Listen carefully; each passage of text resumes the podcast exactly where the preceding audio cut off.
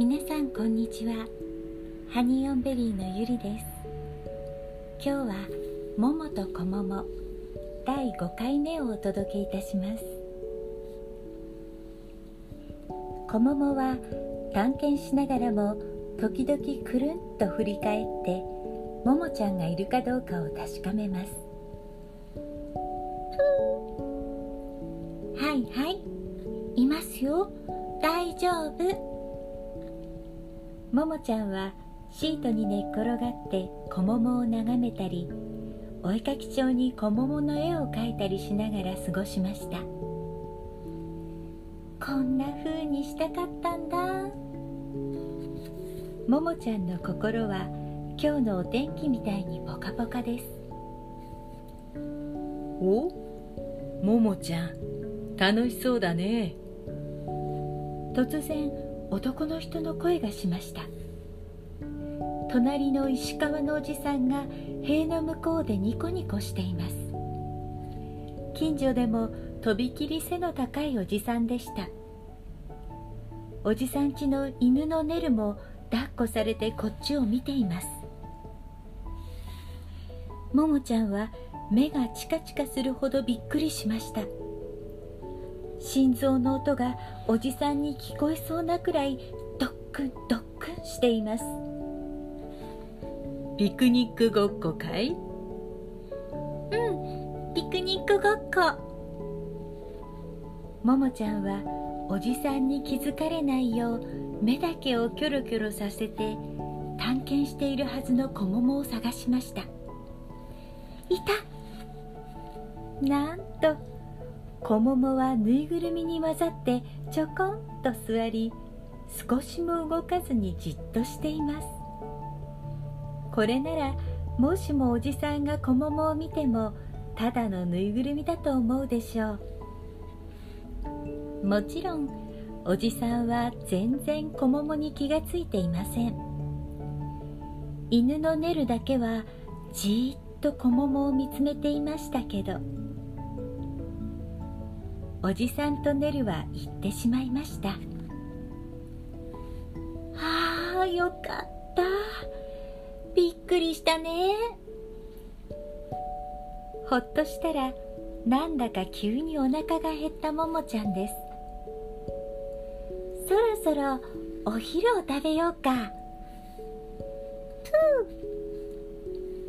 お弁当箱を開けて蓋の上には包み紙から出した飴玉をのせて2人並んでお昼ご飯です。今までに食べたお弁当の中で一番おいしいとももちゃんは思いました。こももも一番おいしい飴玉だと思っているでしょうか。こももおいしい？飴玉を食べるのに夢中のこももは尻尾をちょろりと振っただけでした。赤や黄色の葉っぱが散って間違いなく冬がやってきたと誰もがわかる頃。ももちゃんはほんのりとピンク色をした小桃の体が茶色っぽくなってきたことに気がつきました。気がついた途端ももちゃんは髪の毛がぶわっと逆立つような強いショックを受けました。その色の感じはよく知っています。恐ろしいことにそれは果物が傷んできた色でした。そういえば最近小桃は飴玉を残すことがありました。バスケットから出してあげても遊ばないで座っていることも増えました。そっと撫でると皮の下の実が前よりも柔らかくなったことがわかります小桃元気？どこか痛くない？と。小桃は小さく泣くだけでした。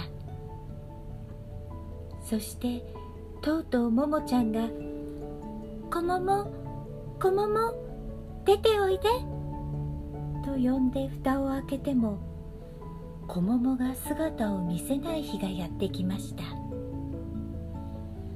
ももちゃんは怖くてたまらない気持ちに気がつかないふりをして小桃にだって都合があるもの出てこられない時だってあるよと無理やりに思っていました。でも3日経ち1週間が過ぎた頃には小桃は死んじゃったんだ。もう会えないんだ。と思う決心がつきました。おばあさんの声が頭に響きます。